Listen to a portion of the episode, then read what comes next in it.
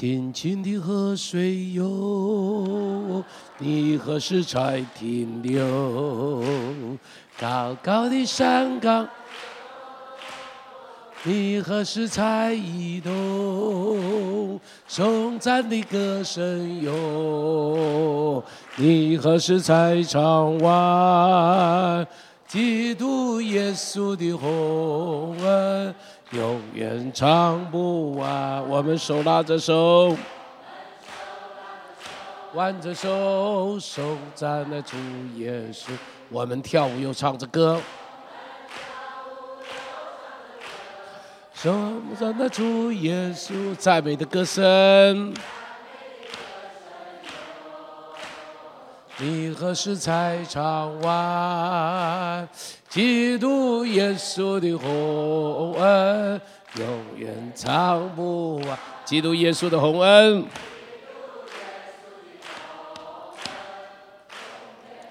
基督耶稣，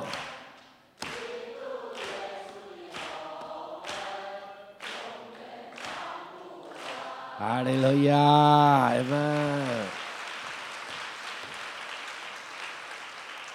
给边上一个鼓励，恭喜你进入最后一堂课了。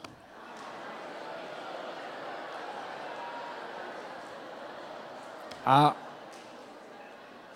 你记得沙迪教会被责备是什么？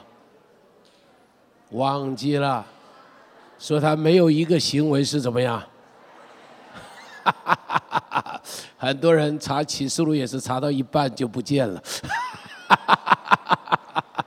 所以你会发现，要完全还真不容易的一件事情，哦，你要把一样事情做完全了，还真不容易的一件事情。我就常常说，我告诉我的同工，我说哈，一个二流的计划，重视大家同心合意，把它从头执行到尾，它可以变成一流的计划。我说一流的计划，如果大家不同心合意，或者虎头蛇尾做到一半，那也是什么不入流的计划，明白？所以啊，你会发现很简单。所以有人讲成功在于执行力哈，成功你能够坚持到底，那个就会成功了。哈利路亚！好，感谢主。我们进到进到第十二章，哦，越来越精彩。我已经说过，十一章、十二章、十三章都在讲那三年半的事情。好了。第十二章这里开始讲到另外一个三年半，这个三年半讲的是什么？这个三年半提到的是提到的是跟教会有关系的故事了。这提到是跟教会，我前面已经讲前面的三年半，第十一章的三年半提到的是什么？第十一章的三年半提到的是那个什么？那个那个耶路撒冷城里头发生的事情。十二章的三年半呢是跟教会有关系了，所以你要注意，这跟教会有关系的三年半。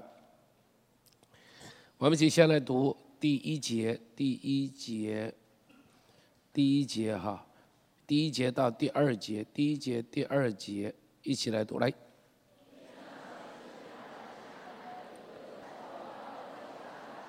好，就读到这里。这里提到说，天上出现了一个什么？所以你看这个图档，一个大红龙，它真画得出来，真是很有意思哈。看不见吧？啊，看得见看不见？对不起，你回头看好了啊，因为他们摄影的人没有办法把灯关掉，关掉他们就照不到我了，就一片漆黑了，就一片漆黑了啊！你可以看到他画了一个龙，真的是很有意思。我看到以后就哈哈大笑，我说亏他想得出来。我说我就请人家画，怎么画画不出来？我说这个这个很可爱的弟兄，他就把它画出来，画成是一个龙，然后有七个头，然后几个脚呢？有十个角，十个角怎么分配在七个头上？对不起，我不知道。你问我这，我实在没有办法回答。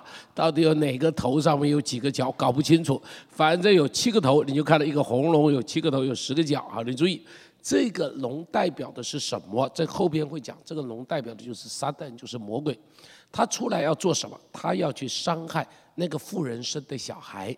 他不但要伤害那个富人生的小孩，他要伤害那个富人。他这个生的小孩不止生一个，这个富人后来生了很多的小孩，他要跟其他的小孩去征战。所以这就是那个三年半的事。然后这个富人呢，就得了一个大翅膀，飞飞飞飞到旷野去住多久？三年半。你看，又是一个三年半，看到没有？所以呢，这里讲的什么？这里是讲的一个教会的三年半。教会要面对这个征战的三年半。好，我们先慢慢看下去哈。他提到这个红龙有七头十角，七头上带着七个冠冕，尾巴怎么样？第四节，尾巴怎么样？三分之一的星辰呢，被他拖拉摔在地上。这是什么意思？解经家都讲，这个意思代表的是他把天上的天使带了三分之一堕落下来。OK，他不但自己堕落，而且带着天使的三分之一堕落，一起背叛上帝。这是解解，这个是几乎没有人再用其他的解法了哈。我所知道的大概。都同意这一个解法，撒旦自己下来，带着三分之一的天使一起堕落下来，下来干嘛？下来要征战，要跟这一个要要要要呃要要要背叛上帝，要背叛上帝。好了，那么这个次序上头，我认为我要稍微把它调一下哈，讲起来的时候可能就会比较容易哈，可能会比较容易哈。我们先读第七节，第七节。第七节、第八节、第九节，第七、第八、第九，一起来读来。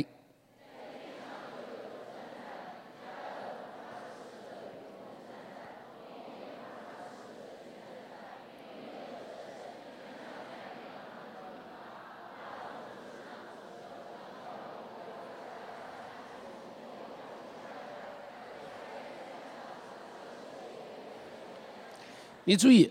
这一个古，这一个红龙，这里讲说，它就是什么？就是古蛇，就是撒旦，他在天上带着三分之一的天使叛变，于是跟谁打仗？谁去跟他打仗？米迦勒去跟他打仗。你记住，在旧约里头提过，一个是米迦勒，一个是加百列，两个天使长。米迦勒呢？大概他被称作是说是呃大君王，被称作是这个这个专门征战的米迦勒，加百列呢专门报信息的，记不记得？呃，玛利亚生产的时候，就加百列去报信息。啊，加百列去告诉他这个这个这个这个这呃要要怀孕的信息哈，要怀孕的信息。那么米迦勒呢？米迦勒专门打仗的，但以理书上面曾经出现过米迦勒的打仗。记不记得？但以理书上提到，但以理在那里祷告，祷告，祷告，祷告，祷告。然后加百列来了，加百列说：“说我本来早就来了，后来就是因为遇到了这个什么什么什么什么波斯国的魔军跟我征战，幸好呢，幸好呢，米迦勒出来帮我的忙，打败了他，所以呢，我就来传传信息给你们，啊，传信息给你们。所以你看，这什么？这是这是米迦勒。米迦勒在这个地方就跟这个红龙发生了一场前一一场大战，大战的结果谁赢了？米迦勒赢了，米迦勒赢了，于是这个红龙就被怎么样？跟他的使者一起被怎么样？摔到哪里？摔到地上来，他就被摔到地上了。好了，摔到地上来，他要做什么事情呢？这个就对不起，我认为次序这样：摔到地上来，他做的事情就前面我们所读的第一节到第五节，他做的第一件事情，他要做这件事。他要做什么事情呢？他要在那个地方吞吃。富人所生的小孩，好，我们看一下这个富人所生的小孩是怎么回事情。我们看一下第四节、第五节、第四节、第五节、第六节、第四节、第五节、第六节，一起读来。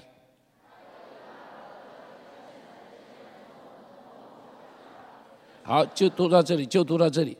这里提到有一个富人。这妇人非常的美丽，这个妇人非常的荣耀。这个妇人头戴十二星的冠冕，身披日头，头戴十二星的冠冕，脚踏着月亮，脚踏着日月亮。她怀了孕，要生产。她指的是什么？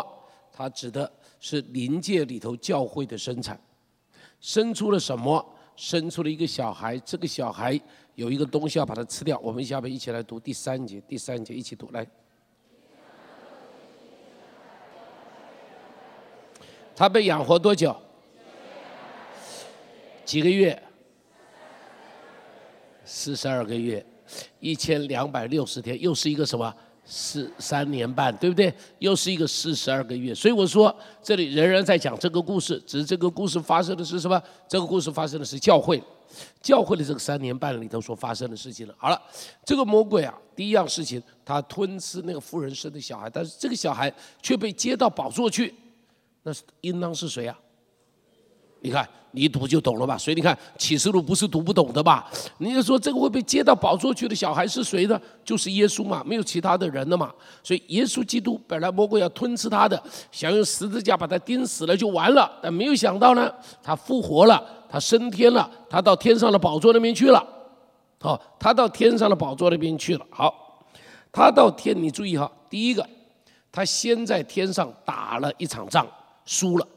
在地上要去害基督，又失策了，又输了，因为耶稣基督没有被他胜过啊，他要耶稣基督向他下拜，耶稣基督不向他下拜啊，所以他又输了，又输了，好了，非常的生气，好了，输了以后还不算，输了以后还不算，今天看，我们要看第十一节，第十呃第十节第十一节，第十节第十一节一起读来。弟兄胜过他，是因羔羊的血和自己所见证的道。他们虽至于死，也不爱惜什么。好，你注意，在这个地方很有意思。我们说前边他已经在米迦勒那里打了败仗，然后呢要去吞吃基督，没有完成。然后这里说到怎么样呢？第十一节讲谁胜过他？谁胜过他？好棒，弟兄胜过他。弟兄是谁呀？我们呢？我们胜过他。我们怎么胜过他？我们怎么胜过他？还有呢？还有呢？还有呢？还有呢？有三个条件。哎们，你们越来越会读圣经了。圣经就这么读，知道吧？啊，他怎么胜过他？第一个，因为羔羊的血。我们一起说，因为羔羊的血，自己所见证的道。至死不爱惜性命，所以胜过他要靠这三样东西。第一个是羔羊的血，耶稣的保险，然后我们可以胜过撒旦。所以我告诉你，撒旦是很小很小的东西，意思说它是很小的东西。所以我们胜过他的，我们胜过他的，我们用羔羊的血胜过了他。然后第二个胜过他的是什么呢？不但是因着羔羊血，而且因着什么？我们所怎么样见证的道？什么是我们所见证的道呢？一个是神的话嘛，我们胜过他是因为我们所见证的道，见证道就是神的话嘛。胜过他，因为羔羊的血，因着神的话，我们就可以胜过他。所以你要记住这两样武器，你不可以少。告诉边上要拿着这两样武器，告诉他，一个是羔羊的血，一个是我们所见证的道啊，我们见证的上帝的道。然后第三个是什么呢？态度很重要，怎么样？至死都怎么样？我们会胜过他，是因为我们不怕死。告诉他不怕死就胜过魔鬼。告诉边上的，我告诉你啊，后边有提到啊，在最后提到，有一种人被丢到硫磺火湖里，什么人呢？害怕的人。第一个就是害怕的人。回头我们会读到那个地方，被丢到硫磺火湖的第一种人是害怕的人，惧怕的，很有意思哦。我们都以为惧怕有什么关系？大家都会惧怕。哦，如果在征战中间你惧怕，你会被丢到硫磺火湖里头去的。所以至死不爱惜性命，这种至死忠心的人，你就可以胜过撒旦。会胜过撒旦，是因为里头我们的勇敢，里头我们的勇敢。所以你记得，勇敢，勇敢，勇敢，勇敢，勇敢，要充满在你的心里头。人一害怕，就什么都没有。箴言说，人如果一害怕，里头就没有力量。人因为一惧怕，里头就会没有力量，对不对？你一惧怕，里头就没有力量。亚伯拉罕一害怕了，老婆就送给别人了。你看，一害怕，老婆就送给别人。扫罗一害怕了，就发抖，抖了四十天，啊，像得了疟疾一样，打摆子一样。一害怕就抖了四十天，因为他害怕。一害怕，什么都没有。彼得一害怕就发咒起誓不认主，对不对？彼得一害怕就发咒起誓不认主。彼得一害怕就掉到海里头去。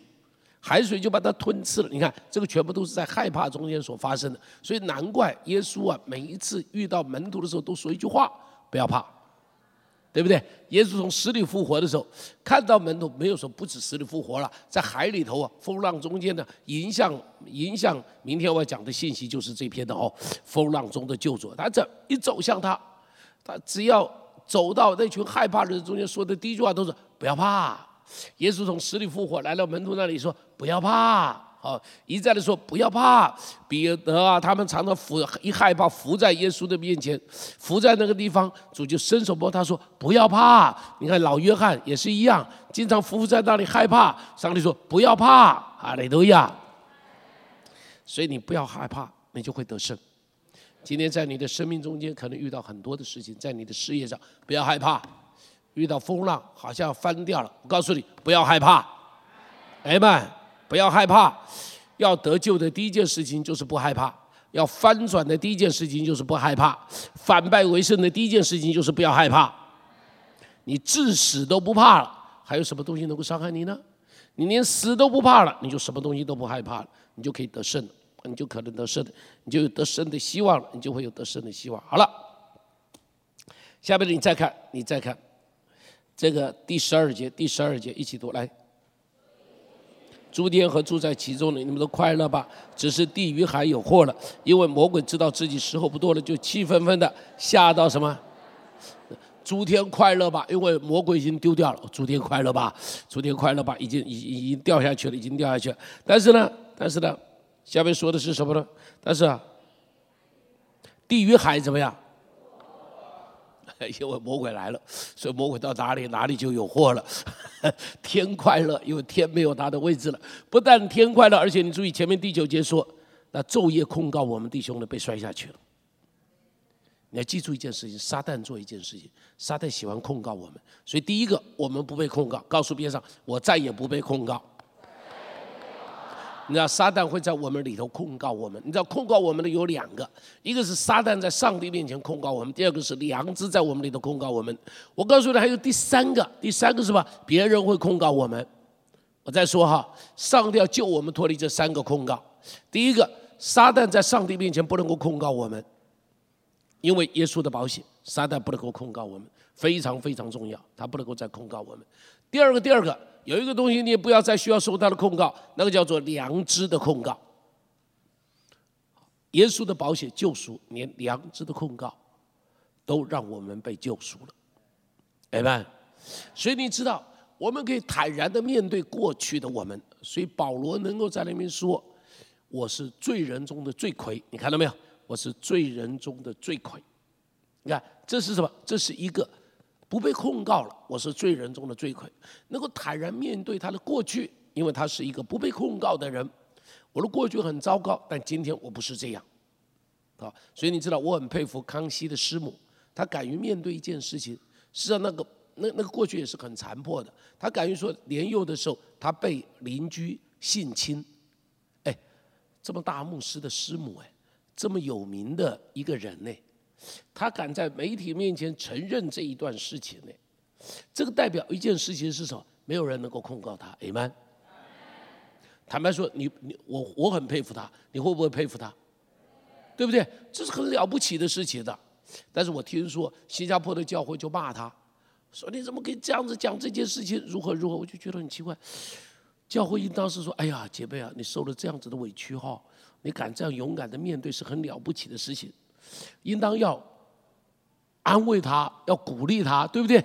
但是有人会去说他，我也觉得奇怪。这基督教的脑袋很奇怪，我真告诉你很奇怪。这这不是常人的脑袋，我都不晓得怎么去形容这批人。常常很多人那个脑袋都不是常人的脑袋，不晓得他从哪里出来的这种脑袋。OK，不说他了。那么你看了，然后呢？有一样事情很重要，我告诉你。撒旦呐，不能够在上帝面前控告的时候，撒旦做一件事情，他会在人的面前去控告，懂我的意思吗？来，听不懂？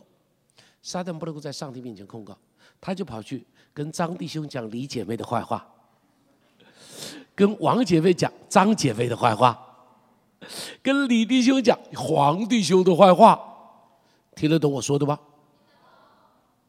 他不能够在上帝面前控告。但他常常在教会里头公告，你要记住，你不可以做他的代言人。记住哦，你绝对、绝对、绝对、绝对不要做撒旦的代言人。他很诡诈，他很狡诈，他很可恶，他化妆成光明的天使，坏到家了，坏到无以复加，啊，你不晓得怎么去形容他。哎，记住，不要上了，不要中了他的诡计，不要上了他的当，不要做了他的代言人。他他在上帝面前不能够控告了，就借着我们来控告，你就是撒旦的同路人了。要留意哦，要留意哦，记住我说的，他在上帝面前不能控告，就他就跑到哪里来控告了？到人间来控告。让我们彼此控告来控告去，那个就是他最喜欢做的事。你记住，你不可以上他的当，你不可以做这件事情，你不可以做这一件事情。好了，下面我们再看下去，到了第十三节，第十三节，一起来读，来。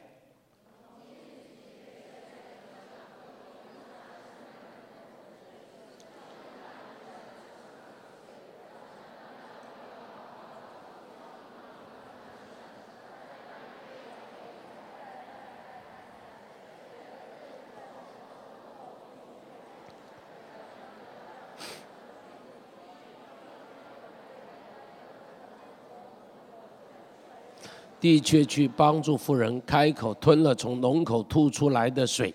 十七节，龙向妇人发怒，去与他其余的儿女征战。这儿女就是那守神诫命、为耶稣做见证的。那时龙就站在海边的沙上。你注意，他第一个在天上打了败仗，打了败仗，然后到地上来，要跟要这个要这个什么，要去吞吃那个那个小孩，诡计不得逞。小孩没有被他吞吃，他怎么办呢？他就要吞吃那个妇人。那个妇人显然指的就是教会。我再说啊，圣经中间有两个妇人，一个是这个妇人，她后来变成圣洁的心腹，变成羔羊的羔羊的心腹。有另外一个妇人，那个妇人叫做淫妇。等一下我们会读到，会读到那个妇人叫做淫妇。他说这个妇人当魔鬼要伤害他的时候，魔鬼第一个吐水。我对不起，不懂什么叫吐水。对不起，无法解释。要吐水，要吞吃它，结果地开了口，把水通通吞下去，好吞了下去。然后呢，然后呢，赐给他一对老鹰的翅膀，所以我们要做老鹰的，赐给他一对老鹰的翅膀，让他飞到旷野去，躲了多久呢？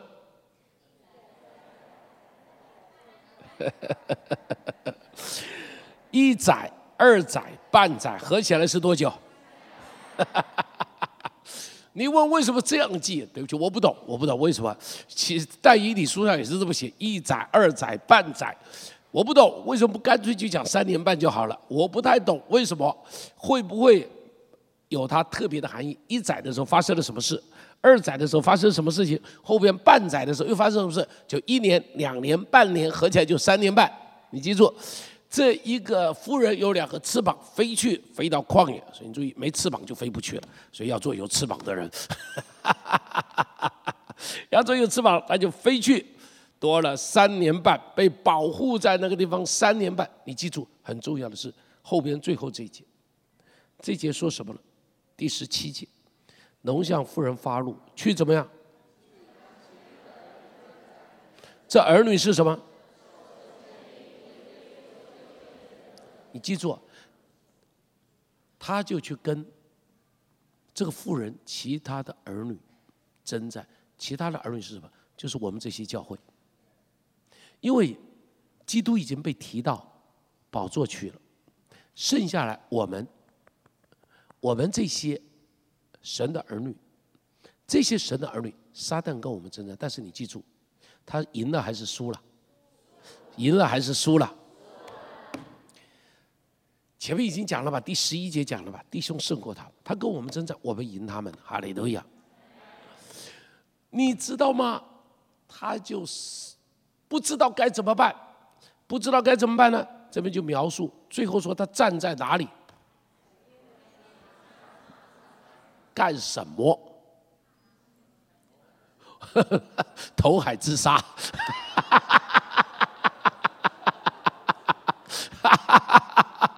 跳海自尽呐！我告诉他，站在海边的沙上干什么？读圣经一定要留意，上上下下一直要读下去。他在下边接着就第十三章，第十三章出现什么？哪里来的兽？谁知道他站在海边干嘛了吗？他站在海边等候援军，你知道吗？他已经那溃不成军了，他已经呐诡计也不得逞了，他已经不知道怎么办了。于是呢，他就站在海边上等候援军。所以接着就是第十三章，接着就是第十三章的出现。所以你看，第十一章的三年半发生的是什么故事？忘记了，刚刚才读完了，上一堂才讲。第十一章的三年半发生了什么故事？耶路撒冷城的故事，对不对？耶路撒冷城在跟以色列人有关系的，有两个见证人，在那个地方三年半的时间向他们传福音，三年半的时间希望他们能够悔改，三年半的时间希望他们能够回转向上帝，结果他们都没有回转。这两个见证人为主殉道，然后从死里复活，就发生大地震，城就倒掉了，十分之一死掉了七千人，然后他们就一起将荣耀归给上帝，记住了吗？很容易记吧，很容易记吧，是很容易记的事情吧。这就是第十一章所发生的故事。然后呢，接着呢，就讲到在教会的中间所发生的故事。这三年半里都发生什么事情？这三年发生之后，就这个红龙出来。这红龙前面是应当三年半之前就已经发生了。他吞吃那个小孩，结果那小孩被提到云里头去，提到天上去了。他就怎么样呢？他就要跟其他的儿女征战。教会被送到旷野，富人被保护在旷野，保护在那个地方。旷野三年半的时间，在这段时间里头的征战，大大的失败，魔鬼大大的失败，失败到一个地步，没办法，他就站在海边等候援军。所以第一个三年半讲的是耶路撒冷，第二个三年半指的是教会，好属灵的教会的征战。第三个三年半指的是什么呢？就是第十三章了。我们看第十三章，精彩，精彩，精彩！进入第十三章。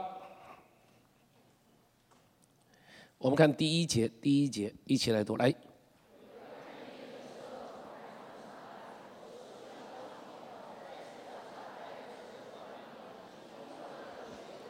好，就读到这里，就读到这里。这里说海里头出来的一个兽，你看这个图很有意思啊。海里头出来一个兽，这个兽有几个头？几个脚？跟龙像不像？像不像？一模一样。龙有七个头。十个脚，海里头上来一个兽，也有七个头，十个脚。你不要算它了，不要算了，还有人在那里算，那只不过是画画吧？那只不过是画画吧？不是画个画让你知道吧？从海里头出来的一个兽，好了，这个到底是？而且说它身上有什么东西？有什么？从这个地方开始出现亵渎。在这个之前都还没有，在七号以前都没有，在七号以前，通通都没有，只有在这个地方，只有在这个地方开始出现亵渎，后边你会继续读到亵渎，非常可怕。到了后来的时候，越来越恶，敌基督的势力会越来越强，啊，这个时代里头敌基督的势力会越来越强，越来越强，越来越强。好了。到底这个兽是什么东西呢？我告诉你哈，圣经中间所有提到兽，基本上都代表的都是地上的政权。了解我的意思？但以理书上面提到兽，就指当时的希腊要来的希腊。要来的罗马，要来的这些政权，都是用兽、野兽来描述它。感谢主，今天我们在台湾能够这么大声的讲。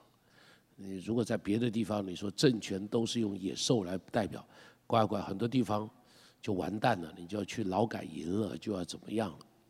但是我告诉你，所有的政权通通是野兽，所以不必期盼什么政权会有多好，啊。你只期盼上帝来管辖这些政权就好了，明白？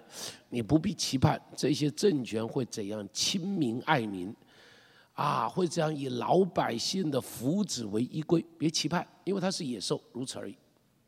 什么叫做海中来的兽？这个政权应当是一个海上霸权，这个政权应当是个海上霸权，而且。我刚才突然间想到，它应当跟后边的第十八章上面的大巴比伦是同一个东西，跟第十八章的大巴比伦是同一个东西。在第十八章的大巴比伦的时候，这一个巴比伦是国势非常的强壮，然后呢，跟各处的人做生意，让各处的人都因着他的奢华而发财。所以呢，有很多的商船开到他那里。所以当这个大巴比伦垮掉的时候，这些水手都在哭泣。所以你看哈，这个时候从海中来，所以我说它是一个海上的霸权，懂我的意思吧？这是一个海上的霸权，它从海中来。它跟海一定有很密切的关联，所以你会发现，任何一个国家如果没有港口，这国家都很难发达的很好。所以你会发现，中亚的一些国家很难发展的，因为它没有港口嘛，它不能够做生意嘛，对不对？它不能够做生意嘛，你必须要有港口，你才能够做生意嘛，要靠着海边才能够做生意嘛。所以这是一个。然后呢，为什么说七个头十个脚？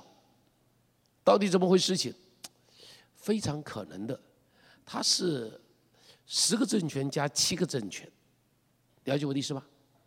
会不会是这样的一个政权的联合？好，七个政权是可能比较大的，所以是七个头；十个角呢，可能是比较小的，所以叫十个角。七个头，十个角，会不会是这个意思？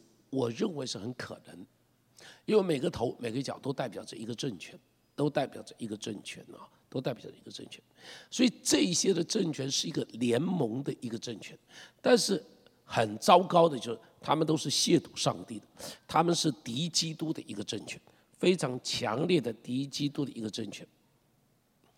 OK，好，下边我们就来看第二节，第二节我们一起来看第二节，我们一起来看，来。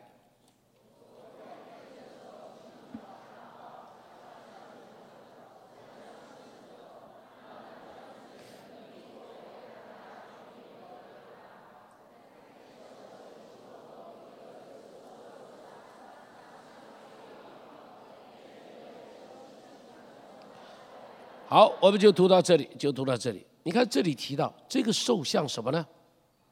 像什么？像豹，脚像什么？熊，口像什么？你看哈，又是一个很奇怪的，有豹，有熊，有狮子，结合在一起，形形状像豹，脚像熊，口像狮子。这个你一读就会想到什么呢？你会想到但以理书。你看一下但以理书。手上有没有戴你也书？翻到第七章第四节到第六节，翻一下，翻一下。但以理书第七章第四节到第六节。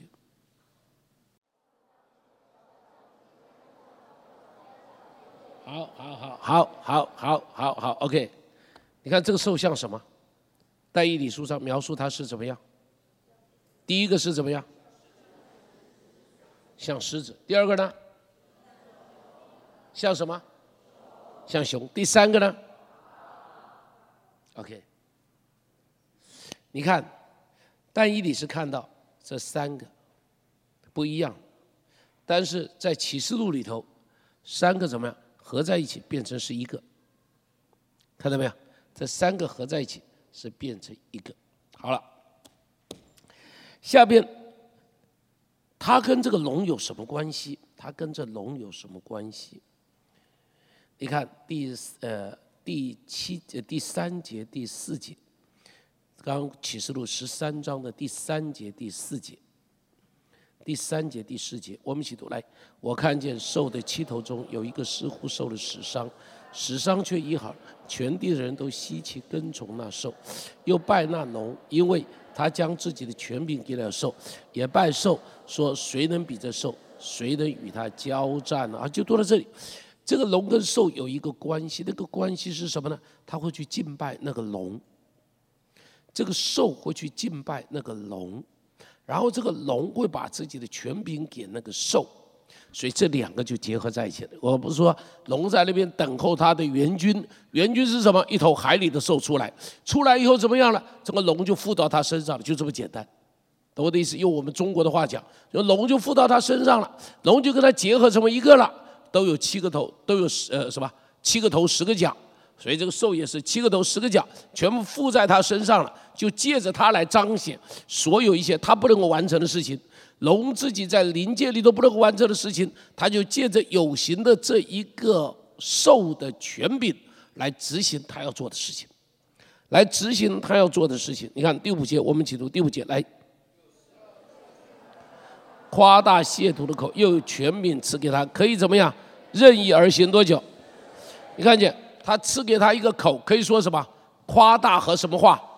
你看又再一次出现亵渎，这个兽会去怎么样呢？亵渎基督，会去亵渎基督。这个对于特别是欧洲的教会来讲，是呃欧洲的国家来讲是不得了的事情。欧洲的国家自从呃中世纪天主教以后，欧洲的国家基本上头都已经变成基督教的国家了。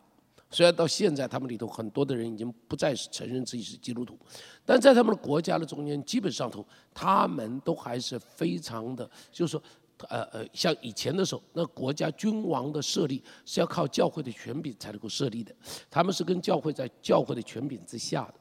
但是这个时候，他们开始去亵渎上帝，他们开始去亵渎上帝，这个是不得了的，非常可能这是相同的，就是说，呃，这些人是是是是是是非常可怕的。然后他们有权柄可以怎么任意而行多久啊？四十二个月。然后兽就开口向神说什么？说亵渎的话，亵渎神的名，并他的账目，以及那些住在天上。他们亵渎神，亵渎神的账目，指的就是圣殿了。亵渎神又亵渎圣殿，然后呢，亵渎所有在天上的一切的那些天使啊，等等等等，他都在亵渎。然后第七节，任凭他与圣徒征战，并且怎么样得胜，也把权柄赐给他，制服什么？各族、各民、各方、各国，凡住在地上，名字创创始以来没有记在碑上，羔羊之生命册上的，都要拜他。你看哈，龙不能够完成的事情，做不到的事情，他借着兽来做。他跟这个呃圣徒打仗，他输了，结果他借着兽来做，借着兽怎么样？兽就胜过了这些的圣徒，很可能就是残杀这些的圣徒。好，兽就是残杀了这些的圣徒。然后他就给他权柄，怎么样呢？制服各族、各民、各方、各国，凡住在地上的都要拜他。你会发现一样事情：权柄一个从上帝来，一个从魔鬼来，有两个权柄，一个是上帝赋予的权柄，一个是魔鬼赋予的权柄。有一些敌基督的，他有权柄，那是魔鬼赋予他的权柄。那个权柄受人之于可以行超自然的事，所以在后来你会发现，这个这个另外一个地上的兽行了很多超自然的事，因为那是魔鬼给他权柄，行那些超自然的事情，啊，行那些超自然事情。所以我们在上帝面前要祷告上帝的就是求上帝约束那个魔鬼的权柄，那个权柄不是那么大，不能够做那么多的事。好，也感谢上帝在我们身上有的权柄绝对比他大。虽然他们有权柄，但我们的权柄一定胜过他们。这个是我们在上帝面前感恩的，这我们在上帝面前欢喜快乐的事情哈，欢喜快乐的事情。OK，好了，你然后再看第十一节，第十一节，一起来读来。从地上上来，有两脚如同羔羊，说话好像龙。好，就读到这里。你注意前面一个兽从哪里出来？下边一个兽从哪里出来？你说一个从海里出来，一个从地上出来。你记不记得前面我们读到那个荣耀的天使，双脚左脚踏陆地，右脚踏海，记不记得？左右两脚把陆跟海都通通踏掉，陆海陆大餐通通被他吃掉了，陆海都被他踏掉。这里提到海里头出来一个兽，然后陆上出来一个兽，这个兽是什么样子？像什么？说话像什么？羊羔代表的是什么？羔羊代表的是什么？怎么不知道？羔羊代表基督啊，羔羊代表教会呀，他有教会的外貌，但他说话像什么？很奇怪，说话应当像羔羊的，但说话像龙，这是什么？有教会的外貌。但是有龙的本质，对不对？这一个兽很明显是一个宗教政权，记住，它是一个宗教的权势，它有教会的外貌，有教会的名称，有教会的组织，但它的本质里头是敌基督的，所以它说话像龙。好，它本质里头是敌基督的，而且呢，你看第十二节。他在头一个兽面前实行头一个兽所有的权柄，并且叫地和住在地上的人拜那死伤医好的头一个兽，又行大奇事，甚至在人面前叫火从天降在地上。他因赐给他的权柄，在兽面前行奇事，有迷惑住在地上人说：啊，要给那个兽立个像。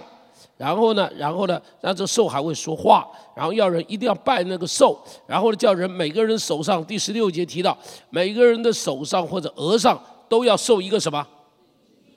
很可怕，很可怕，很可怕。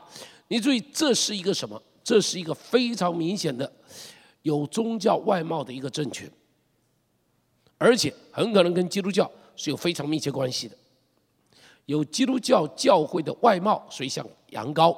像羊羔，但是本质是敌基督的，所以啊，很多的解经家讲，这个像什么呢？这像天主教。所以你现在知道为什么有一些人会在那边说天主教最后会是那个大淫妇，原因就在这个地方，因为它实在太像。你了解我的意思？对不起啊，我们中间有天主教徒没有？如果有我得罪你，对不起，对不起，对不起。我没有意思，我没有这个意思，抱歉，抱歉。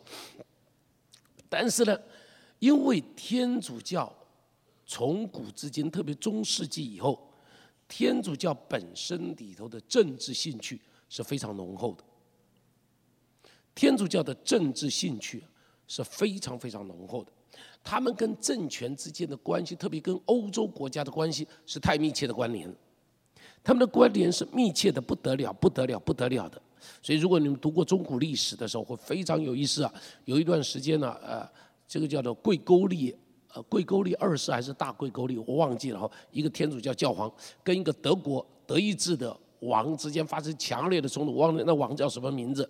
你知道，他当时哈，这德意志的王就不服他，他就下命令，所有的德国境内的所有的教会不允许给人施行圣礼，婴儿礼不许。婚礼不许，死了不给他主持丧礼。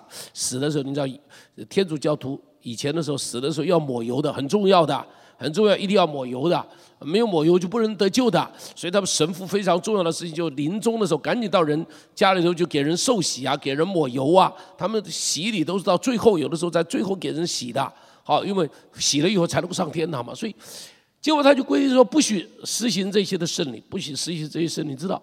德意志的百姓通通反了，你懂我的意思吧？乖乖，我不能够上天堂啊！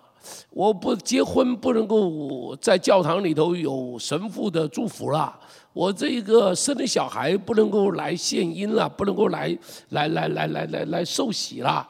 然后呢，死了没有人送我的钟了，所以说老百姓就造反了。因为这国王没有办法，这国王哦，带着老婆，带着。孩子，你知道，教皇打不赢他，他的武力比教堂教皇强，教皇打不赢他，他就他，但是呢，教皇下了这个命令，教会都听教皇的，你知道，教会都听教皇的，所以他没有办法了，他就来到了教皇，教皇已经退到我忘记一个什么地方，最后一个城堡，退到那个地方，只剩一个小小的城堡了，你知道，他就跪在大门外头，风雪里头啊，跪了七天七夜，教皇不理他。他带着老婆，带着孩子，跪在那边七天七夜，教皇就是不理他。到了最后，教皇在开门见他，接受他的悔改，恢复德意志的教会里头所有行的这些东西。我告诉你，君子报仇，三年不晚。这国王记恨在心，我忘了他过了几年，带着兵来把他消灭掉，很厉害，这叫。勾践复仇一样，你知道吗？像勾践复仇一样，君子报仇。所以这故事很有意思的，非常有趣。读这个中古时期的这个教会历史啊，跟德国呃不跟跟欧洲的这个民族国家史啊，非常有趣啊。那个里头的那种尔虞我诈的那种宫廷斗争啊，那种可怕的情形不得了。对不起，我讲这个的意思就是，因为实在是。当然，现今天主教没有这个权柄，现今天主教没有这个影响力，以后会不会？I don't know. I don't know. 我不知道有没有这可能？I don't know. 有有有可能是有可能，因为要叫基督教有这个玩意儿，至少怎么看都不像，因为基督教是四分五裂。自从马丁路德以后，基督教就是一直分裂，一直分裂。基督教是很难合在一起的，你知道吗？哦，基督教里头是很难说哦，我们我我们大家合在，我告诉你，会众都会合在一起，传道人都不会合在一起。你看，我就知道在座的。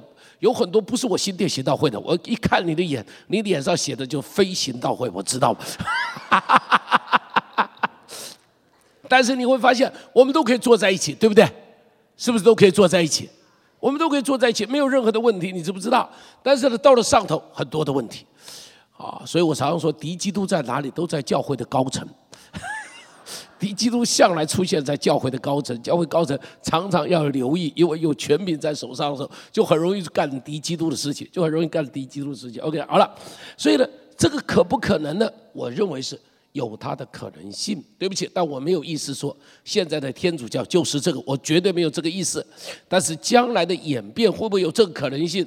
我认为这是有可能的。因为在这种历史中间曾经出现过的事情，而且在整个整个整个宗教界里头，他们过去曾经拥有的那些的影响力，那些的东西，会不会重新再出现？我认为这是有可能的。这个出现以后发生的是什么事情呢？发生的是什么事情呢？因为它会有宗教的行为嘛，它可以行歧视嘛，叫火从天降嘛，哦，它可以寻许多的歧视，迷惑地上的人嘛，所以很多人就会跟从他嘛。然后呢，海中出来的兽也会觉得你可以利用，懂我的意思？海中出来的兽觉得我可以用你来控制教会嘛，我可以借着你。来控制教会所以这种结合是非常可能的。那么这一个海地上的兽就出了一个馊主意，这个像羊羔的时候出了一个馊主意。第一个要给兽立个像，第二个规定所有的人必须拜这个兽像，然后第三个是第三个规定所有的百姓身上要有兽的印记。记住这个印记跟第七章的印记正好做强烈的对比，记得吧？第七章有个印记是上帝的印记，你忘记了？第七章十四万四千人，记不记得已经受过一个印记？现在魔鬼这里说：“我也要有印记，我的印记的人比你更多，我的印记给了他以后。”没有这个印记的，就通通不能做生意，惨了。不能做生意就惨，懂我的意思？不能做生意就惨了。到底这个印记是什么？不知道，只是有太多的东西让我们怀疑这种印记的出现的可能性已经变得越来越多了。比方像现在所谓生物晶片。很多的人做实验嘛，植入皮下，开始都是好意，说你所有的什么血液的资料啊，你的什么急救的资料啊，都可以在这里啊。发生车祸的时候一扫描就知道你该做什么了，怎么样？怎么？是不是好意？在独裁者手上了，那就是不得了的事情了。所以你记不记得有部电影叫做《人民公敌》，记得吗？记得不记得？哎，那都是根据这个拍的。我告诉你，都是根据这个故事来拍的。什么人民公敌啊，通通是根据这些来拍的。那就非常可能的嘛。你人身上带着晶片，天涯海角，通通把你扫出来啊！你在哪里，通通扫得出来啊！这很可怕的事情。身上没晶片，通通知道，这个都是非我族类啊。没有晶片就是非我族类啊。你不肯植晶片。你就反对这个政权，你就是人民公敌。好，你不肯执金面，你就会变成人民公敌。对不起，我不说那个晶片一定是六六六，哦，但是晶片确实可以变成六六六，是不是？晶片是可以变成六六六的东西啊，可以变成这个的东西。所以你看到没有？这个混球，这个坏蛋，这是一个教会，但是却是伤害教会的大混球，就是他。好，伤害教会的大混球就是他。好了，他们的日子是多少呢？他们的日子一样。一千两百六十天，四十二个月，可以任意而行。好了，第十八节一起读读来。凡有聪明的，可以算计兽的数目，因为这是人的数目。它的数目是多少？六六六到底是什么意思？中国人很喜欢六六六。中国人看到这里就很、很、很、很困惑。六六六不是六六大顺吗？这我们喜欢的不得了，我们喜欢六六六，六六大顺。这个六六六到底是什么意思？有人把罗马皇帝尼禄的罗马字的拼音那个数目字，他说刚好是六六六。有人有这个说法。对不起啊，也有人说过希特勒是六六六，有人说过希特勒是六六六，只是还没有人说过毛泽东是六六六，啊，还没有人说过毛泽东是六六六。那么，所以这个六六六到底是什么意思？万不在。我必须告诉你，我不懂，我我不是告诉你吗？不知为不知，知之为知之，是知也。是孔夫子，孔子说还是孟子说的？记不得了。好，不知为不知，知死。啊，所以我不知道，有很多种不同的解释，但我认为所有的解释供参考而已。啊，没有人能够解答得出来，它到底是什么含义。所以六六六会不会说车牌里头可不可以有六六六？对不起，我不知道。我不知道车牌里头可不可以有六六六，哦，那么那么到底，比方你身份证字号会不会最后三个字正好六六六？对不起，我不知道。你的电话号码后面会不会正好三个字六六六？这我也不知道。那我只知道我们教会的电话号码前面有两个六六六二八四。所以我不知道这六六六。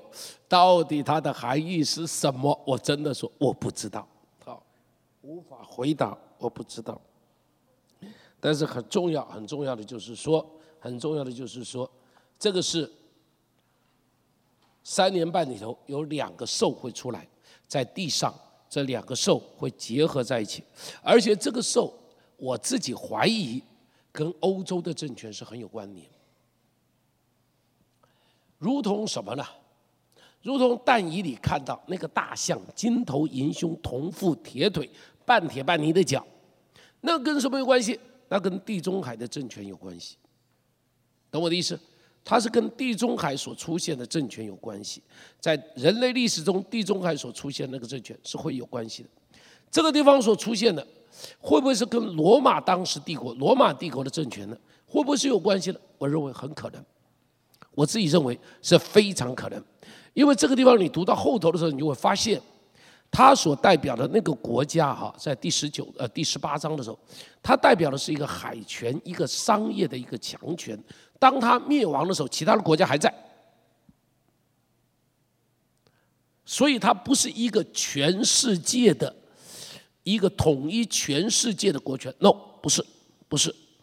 但是很明很很可能，就是我我一直讲，我认为非常可能，这是在欧洲地区的。所产生的一个强权，所以他特别亵渎神。你说在亚洲啊，讲亵渎神的时候，可能是亵渎释迦摩尼，你懂我意思？可能是亵渎什么其他的其他的神子。唯独在欧洲这个地方亵渎神的时候，就是亵渎基督。了解我的意思吧？因为亚洲这个地方不是一神独大嘛，没有嘛。亚洲啊、非洲啊这个地方都不是一神独大，唯独欧洲这个地方是一神独大吧。只有基督教嘛，所以当他亵渎神的时候，亵渎什么？就是亵渎上帝，亵渎基督。所以我认为非常可能的这一个政权在欧洲。感谢上帝不是我们，哈利路亚。怎么样都不是我们，哈利路亚。求上帝怜悯我们，怎么样轮不到我们。感谢主，我们这里也没有欧洲的教会听我讲，所以我一定不到欧洲讲这一段。我八月到欧洲讲到，我一定不讲这一段，不能讲这。他来亚洲，我就讲给他听。OK，好了，我们到第十四章，第十四章，告诉边上，恭喜你查完启示录了。呀，我们开始进入第十四章。哎呀，要很快，一个小时要把这八章解决掉。啊，不止八章啊，九章解决掉。好了，这个看功力了，一个小时把它解决掉。第十四章在讲什么？我们先看第一节。我们不能够看那么多了哈，只能够看第一节。看第一节，我们一起读来。见羔羊站在喜安山。同他又有十四万四千人，都有他的名和他父的名。好，就读到这里。第十四章出现什么？我们前面已经讲过，十一、十二、十三章都是三年半里头发生的，跟耶路撒冷、跟教会以及跟什么两只兽，就是说这个地上的政权所发生的事情，三年半的时间所有发生的事情。好了，第十四章？第十四章这里开始进入。另外一次十四万四千人出来了，记不记得第七章出现过？这里又再一次的出现。这群人形容他们是什么？第一个说他们是怎么样？都有谁什么东西在身上？额上都有神的名字在额上。你记住，跟兽的名字正好成为一个对比啊，都有兽的神的名字在他们的额上。然后呢，下边我们跳下来，我们来看哈，我们看第四节，第四节一起读来。未曾沾染妇女，他们原是同生。羔羊无论往哪里去，他们都跟随他。好，就读到这里。这些人是什么样子的？未曾什么？都是同生。这个意思是不是代表说他们都没有结婚？不是，不是，这个绝对不是。这个同生指的，你注意圣经中间提到的圣洁同生，都不是呃，对不起啊，提到这种信仰中间的同生的时候，指的都不是性上面的同生，而是一个信仰上面的同生。啊，所以跟淫妇做对比，懂我的意思吧？他们都是没有沾染污秽，在信仰上坚持上帝的真理，没有去沾染其他污秽的。然后不但是这样，而且说他们是怎么样呢？他们不但是没有沾染同生，而且说他们是说他们是羔羊，无论往哪里去，他们都怎么样？他们都跟随。你要记住，上帝往哪里去，我们都要跟随。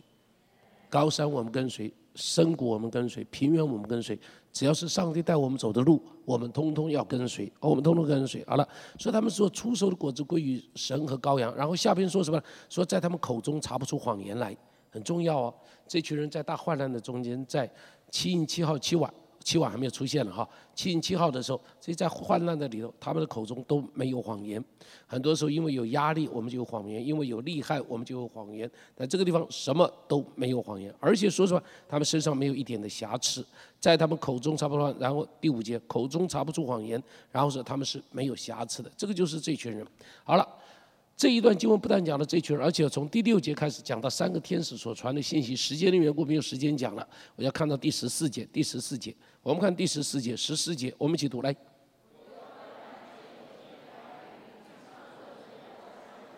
头上戴着金冠冕，手里拿着。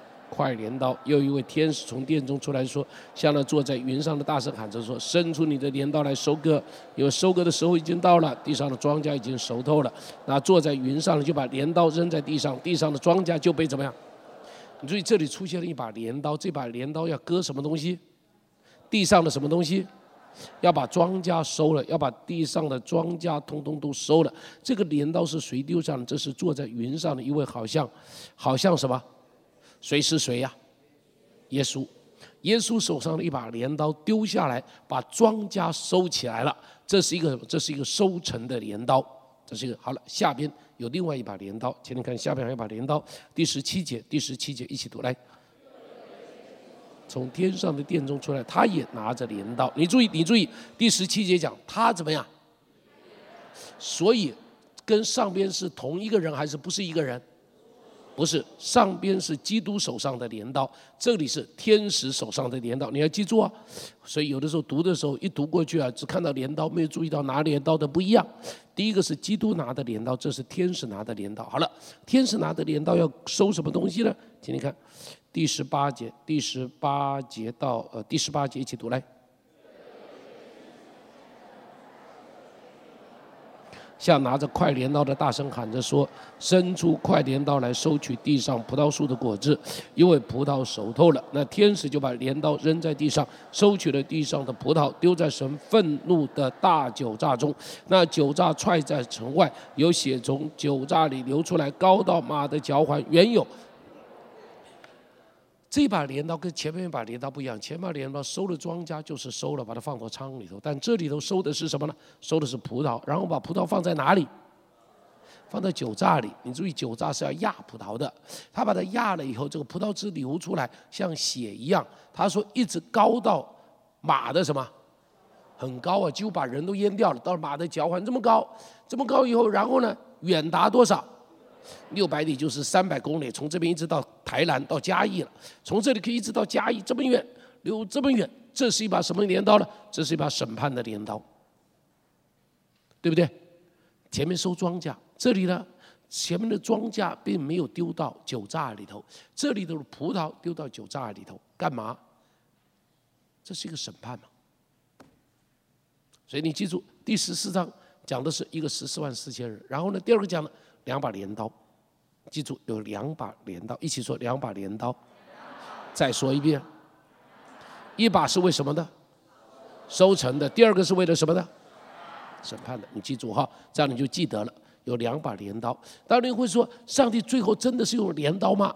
我想，至少对于老约翰来讲，他只认识镰刀嘛。上帝可不可以用收割机？也可以啊。老约翰，你让他看到收割机，他又不知道是什么东西了嘛，对不对？上帝可不可以只吹口气？可以啊，啊，上帝要做什么，通通可以啊，啊，只是老约翰只认得镰刀嘛，懂我的意思吧？老约翰认得镰刀，上帝用他认得的东西来教导他嘛，哦，上帝用他认得的东西来教导他。好了，开始，我们进入第十五章，第十五章，第十五章，我们要很快的开始讲到第十五章了。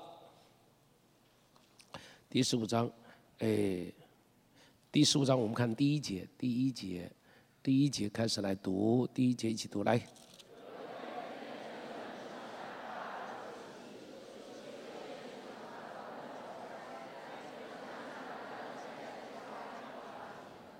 你看到这里开始什么呢？开始到七晚了，看到没有？现在开始到七晚了，现在就开始要到第七晚了。上帝要开始。啊，对不起，我跳过了第十五章啊。哦，实际上我十五章没讲，我一直跳到第十六章来了。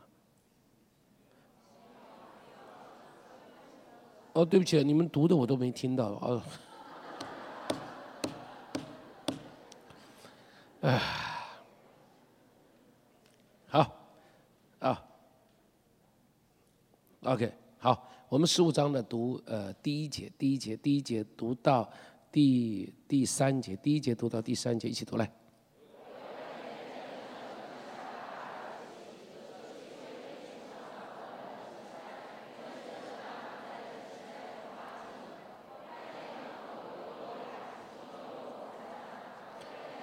圣的兽和兽的像，并他名字数目的人都站在玻璃海上，拿着神的琴，唱神仆人摩西的歌和羔羊的歌，说好就读到这里。你注意，事实上这一段呢，哈，应当跟第十四章啊前边的十四万四千人是连在一起的。你记不记得第七章的时候有两个群众，记得吧？一个十四万四千人，另外一个呢，各族各方赎回来的，数也数不清的。十五章，哦，对不起，十四章十四万四千人。十五章这里后边提到的仍然是各族各方出来的这群人，他们也在那个地方，他们在那里做什么呢？他们在那里唱歌，他们唱什么歌呢？神仆人的歌跟什么的歌？羔羊摩西的歌，什么是神仆人的歌？什么是羔羊摩西的歌？坦白说，不太知道。坦白说，不太知道。摩西的歌，摩西的歌有一首歌是出埃及的时候过红海的时候唱的歌。会不会是那首歌？那首歌就是一个凯旋，胜过法老王。胜过法老王得胜，你记不记得？他是要将马和骑马的通通丢到大海中，记不记得？那首歌出埃及记的时候，出埃及的时候他们唱的歌，会不会是类似于像这样，是一首得胜的一首凯旋的歌？我们不知道。羔羊的歌是什么？羔羊的歌也是一首凯旋的歌，胜过十字架，胜过死亡，做君呃这个什么登基做王，哈，登基做王。好了，所以你可以看到十四万四千人在这里唱，然后这里又有一群人。没有那么明显的讲，但应当就是那群数不尽的各族各方的百姓，啊，应当就是那群数不尽的各族各方的百姓，他们在那里唱，他们在那唱，我们一起看一下他唱的歌是什么。第三节挂壶里头的，来，主神全能者，你的作为大哉奇哉，万事之王，你的道途意在成哉。主啊，谁敢不敬畏你，不将荣耀归于你的名？因为独有你是圣的，万民都要来在你面前敬拜，因为你公义的作为已经怎么样？显出来的，这样哈，你们如果有兴趣，你们把《圣启示录》里头的歌通通把它查出来，通通把它对照着读，非常有趣的，非常有趣，非常丰富，非常美丽的。你们如果有兴趣，可以做这件事情，回家可以做这件事情啊。好了，然后呢，就看到七位天使开始拿着七个金碗给七位天使。你看啊，这一个，呃，第七节。第七呃，从对不起，第五节开始读吧。第五节一直读到第七节，第五节读到第七节，来。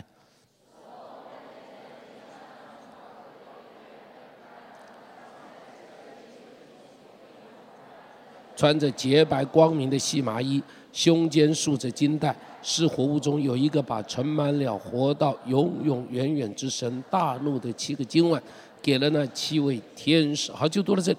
这里开始出现什么呢？这里开始出现七碗。你记得我们说七印结出七号，七号吹出七碗，七碗倒出什么？七灾。你记得哈？我们讲说这个次序就是这样。好了，现在就开始进入七碗，从第十六章就开始讲怎么倒这个七碗。好，怎么倒这个七碗？好，我们一起看第十六章这个七碗，第一个碗倒在哪里？你看第一节十六章的第一节，你看这个碗倒啊，对不起，第二节第二节，我们一起读来。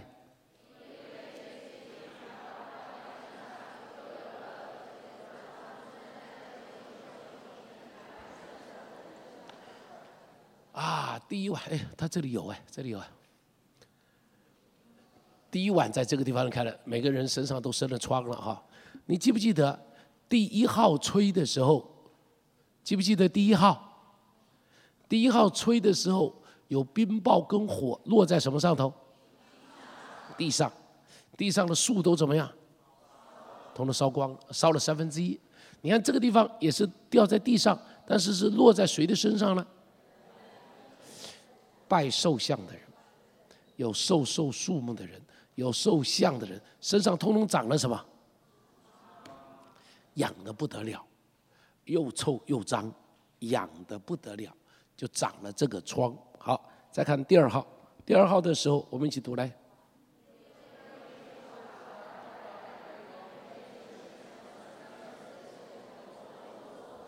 你记得第二晚第第二号的时候，那个。那个那个灾是临到哪里啊？海上，记不记得？啊，有一个火烧着的大山落在大海中间。那这里呢？这里呢？一样，这里说的是什么呢？一样是跟海有关系了。他把碗倒在海上，他把碗倒在海上，然后呢，海就变得像死人的血一样，充满着死人血。第三号，我们再看第三号，呃，第三碗，第四节，来。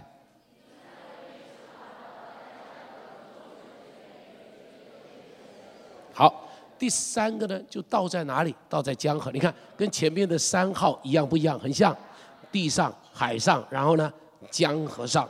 结果有一点点不太一样了哈。一个是海变成了血，一个是原来是说海里的活物都死掉了，只是讲死了。这里讲海变成了血。然后呢，一个是掉在江河上头，江河变成阴沉，苦的要命。这里说江河的水都变成血，让人不得不喝。这个非常像出埃及的时候啊，尼罗河的神迹一样哈，非常像。出埃及的时候，尼罗河的神迹一样。然后这个第五节就讲，他说是他说你这样判断是公义的，因为这些人曾经流圣徒和先知的血，现在呢就把血给他们喝。你他们流血，你就让他们喝血啊。第四、第八节，第八节，你看第四位天使到在哪里？一起读。第四位天，叫日头能用人。OK，这里提到说，第四个就把这个碗倒在哪里？倒在日头上。你记得第四号的时候。只是不一样，日月星辰都变暗了，对不对？只有三分之一的光都变暗了。这里呢，刚好相反了，日头烈亮的不得了，大旱灾，热的不得了，温度高的不得了，像火一样可以烤人。记住，在这个地方就开始又出现亵渎了。你看第九节，一起读来。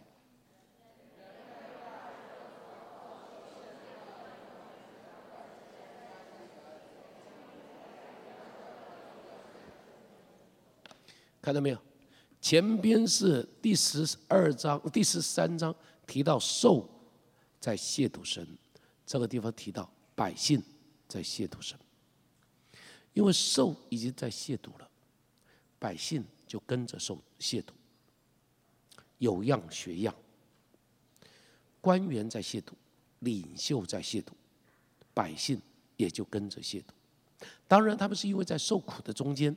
所以他们在那里亵渎，但基本上呢就是亵渎，啊，就是亵渎。所以这就我就讲说，这个亵渎就开始一直出现，从第十三章以后，亵渎就开始一直出现，一直出现，一直出现，一直出现。